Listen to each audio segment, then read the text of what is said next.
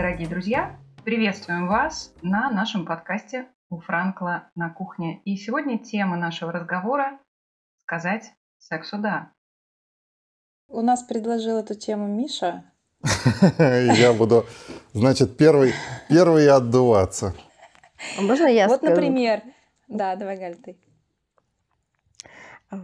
Мне кажется, ну, я так думаю, большинство проблем в паре случаются они в сексе, и случаются они не в спальне. То есть мне кажется, что их надо обсуждать где-то за пределами спальни даже. У нас почему-то не особо принято говорить об этом. В большинстве пар, да, у нас, ну, в обществе у нас так сложилось, что вроде с одной стороны секс это такое что-то приятное, что притягивает, а с другой стороны это такое, что как-то обсуждать оно э, не камильфо. Да, и партнерами может восприниматься какое-то обсуждение секса. То есть один партнер хочет поговорить, а- а другой может воспринимать это как обидное. То есть э, не надо воспринимать вот этот разговор о сексе как критику, я считаю. То есть как бы можно поговорить, можно выбрать э, место, время и поговорить, что нравится одному и что нравится другому. И тут есть еще такое, когда э, там говорят, там, у меня голова болит, я сегодня не, не хочу там секса, да, или, и, и- а другой партнер это воспринимает как э, не хочет меня, то есть не то, что секса, а он не хочет меня. И тут, наверное, тоже какая-то, может, упущение какой-то сексуальной грамотности, я не знаю, как это назвать, и то, что и надо просто определить себя, то есть какой ты, какой ты человек, как, какой ты партнер, как ты относишься к сексу. Может, действительно только что где-то в паре кто-то говорит нет, то есть это обсудить. А может, действительно просто человек устал, и его, ну, действительно там голова болит.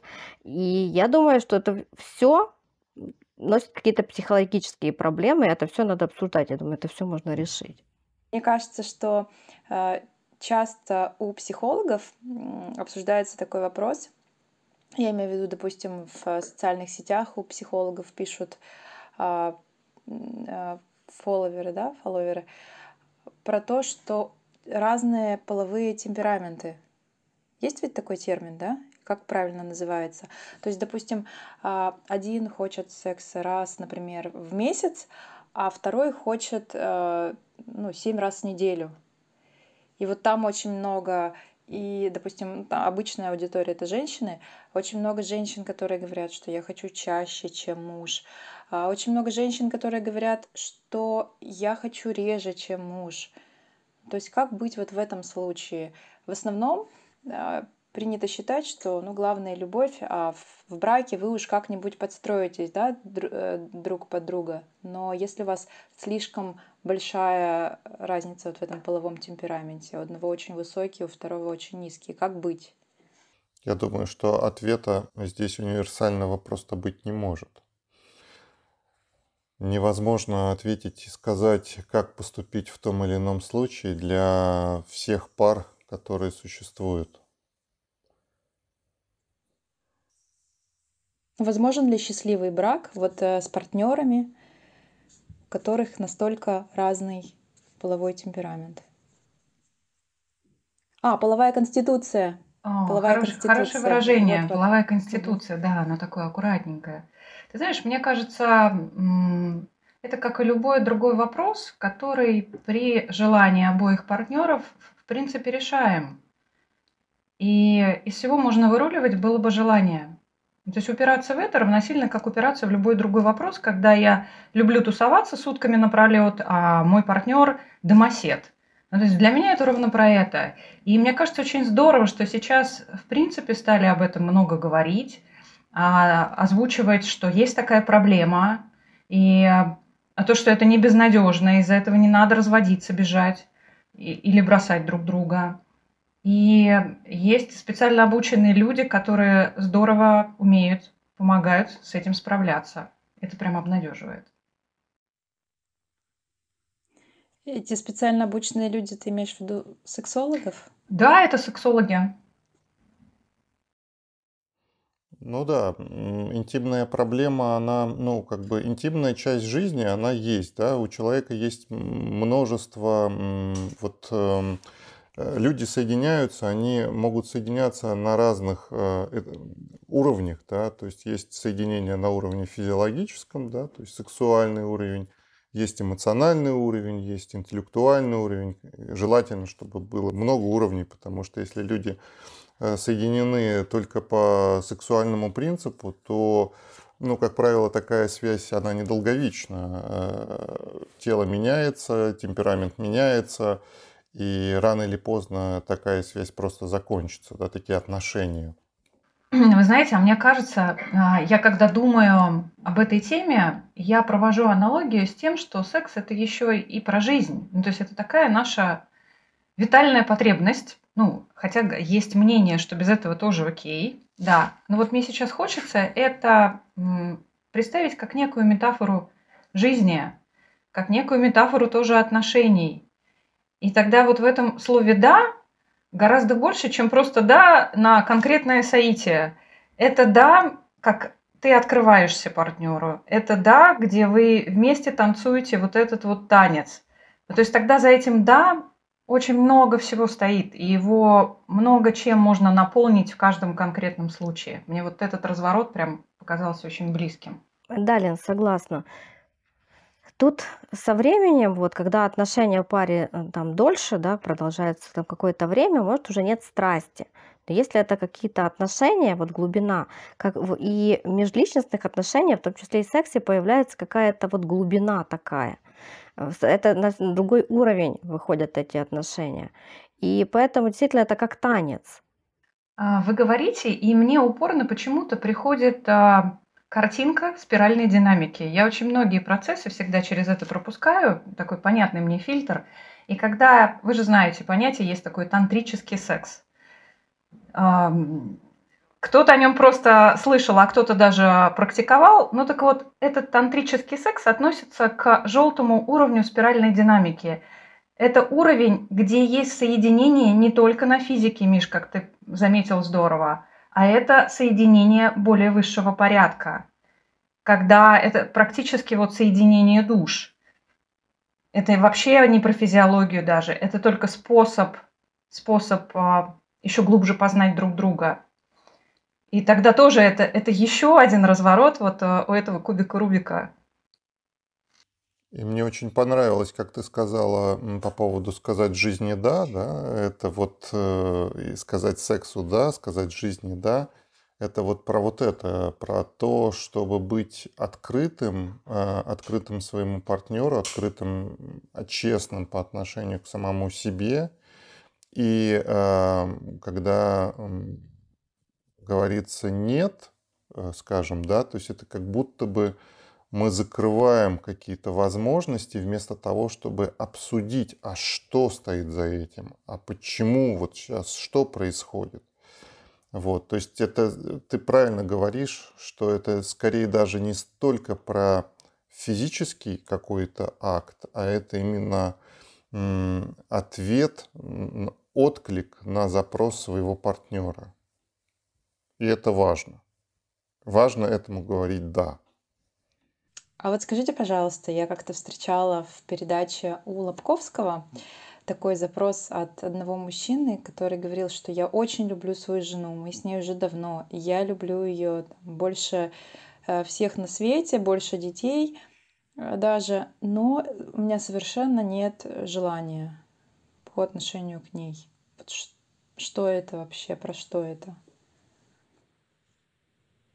Хочется одеть белый халат и пойти диагностировать этого мужчину. Но мне прям интересно, а что же ответил Лобковский, потому что здесь тоже нет однозначного ответа. То есть нужно исследовать. А что у него за, может, а других интересно? Вот свою жену, да, он не хочет ее, а других. Может, у него что-то на гормональном фоне, то есть какие-то физиологические, может быть, причины. Ну, тут тоже много можно разбирать.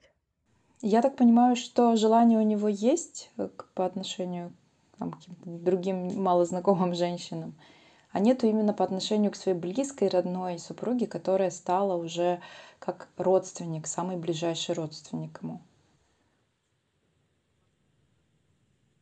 Это вопрос отношения. Знаешь, слово «я люблю свою жену» э, каждый вкладывает большое количество разного чего. Люблю как кого? Как родину, как мать, как ребенка, да, то есть кого, что значит люблю?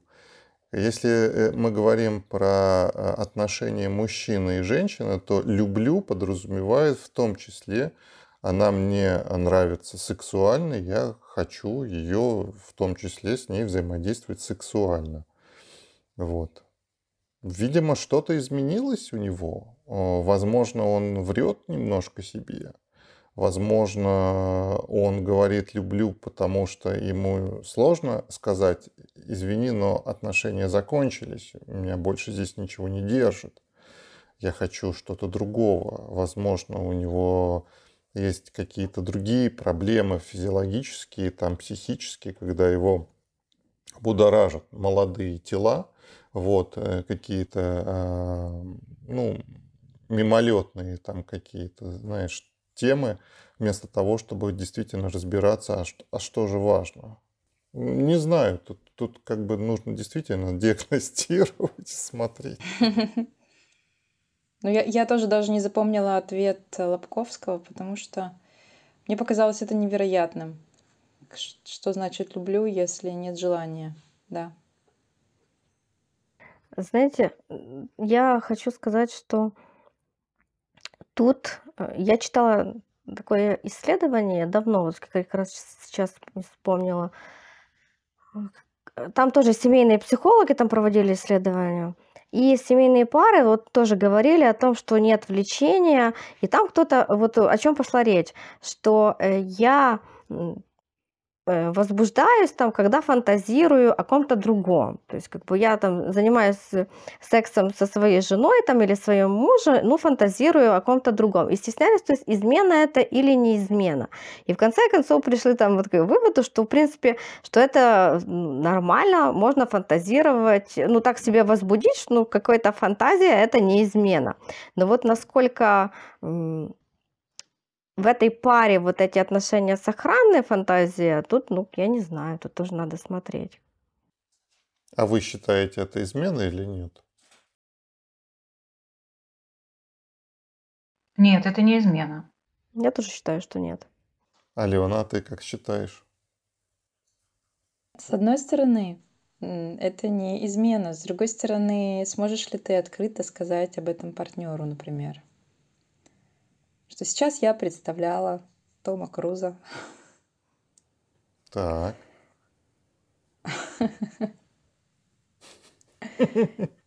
Или партнер скажет, там, сейчас я представлял там нашу соседку сверху. А вот Том Круз и наша соседка совсем другие да. Там, э, может, с одной стороны, там, э, там фантазировать о каком-то звезде, какого-то актера, это одно, а какой-то конкретный человек, где может случиться прям, да, этот половой акт, это уже может попахивать изменой. Тут тоже двояко. Миша, что думаешь ты? Что думаю я? Я даже не знаю, что об этом думать, э, если честно, потому что, с одной стороны, ну, это ситуация, как это, практический кейс, э, который, я думаю, что сталкивался каждый э, так или иначе в своей жизни. И, с одной стороны, эм, тут, наверное, зависит от количества и степени этого костыля. То есть это некий костыль, да? То есть мы говорим о том, что в отношении э, двоих э, не хватает немножечко огня. Вот.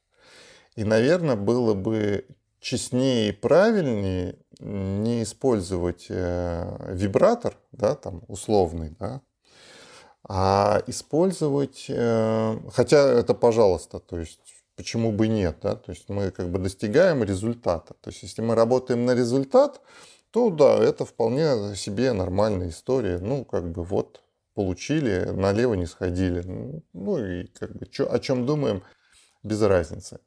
Но если говорить про глубину, да, то есть если мы хотим идти в глубину, если мы хотим все-таки э, познать своего партнера, если мы хотим познать самого себя в этих отношениях, то, наверное, этот вопрос стоит задавать самому себе сначала хотя бы.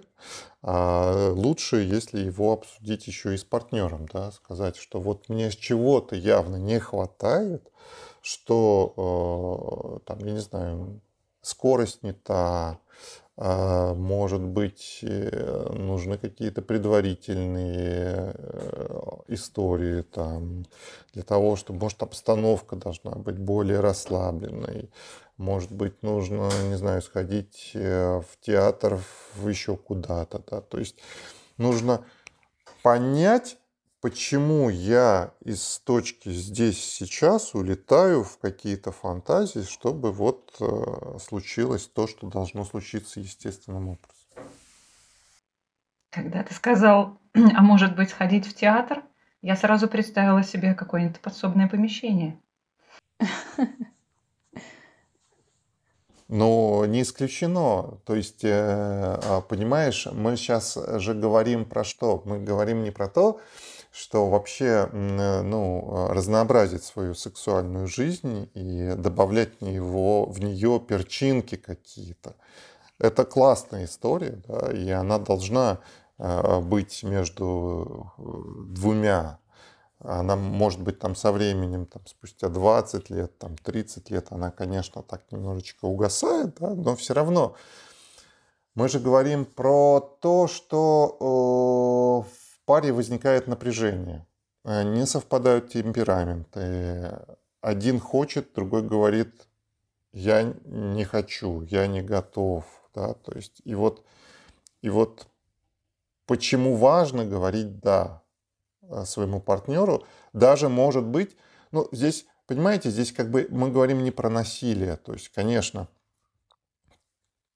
вопрос вот в чем – то есть, если я, например, не очень хочу, то есть, если я нейтрален, да, мой партнер говорит, а я хочу, то вот, вот в, этом, в этой нейтральности важно поддержать своего партнера, сказать ему да, да.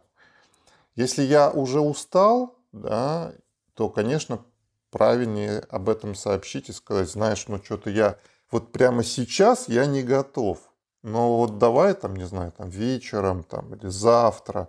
То есть не обрубать эту штуку, чтобы это не было так, что словно ну, меня отвергли, правда, вот, что вот э, меня не хотят, а что э, есть та точка, то есть я важен, я нужен, есть та точка, где мы опять встретимся. Просто вот мои физиологические какие-то эмоциональные там физические силы сейчас на исходе я просто не готов.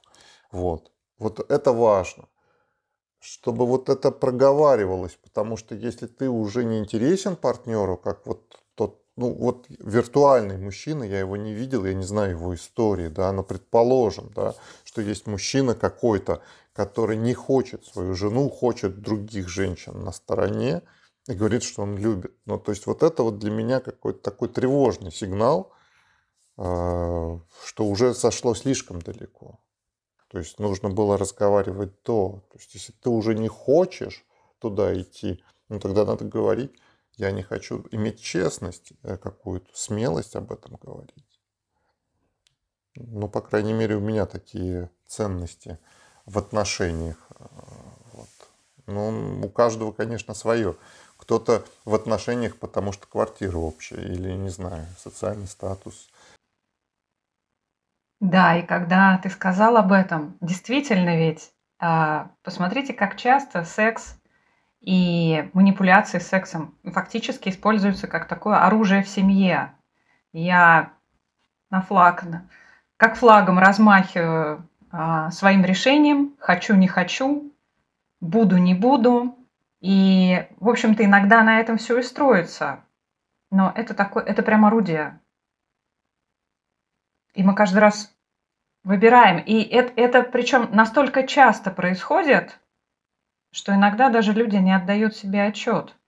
А для чего, в общем-то, это дадено? А как еще в мирное русло это можно направлять, и как, наоборот, этим можно укреплять союз, укреплять и развивать отношения? Наверное, как и любой другой инструмент, это Тапком тоже можно убить. То есть как ты будешь это использовать?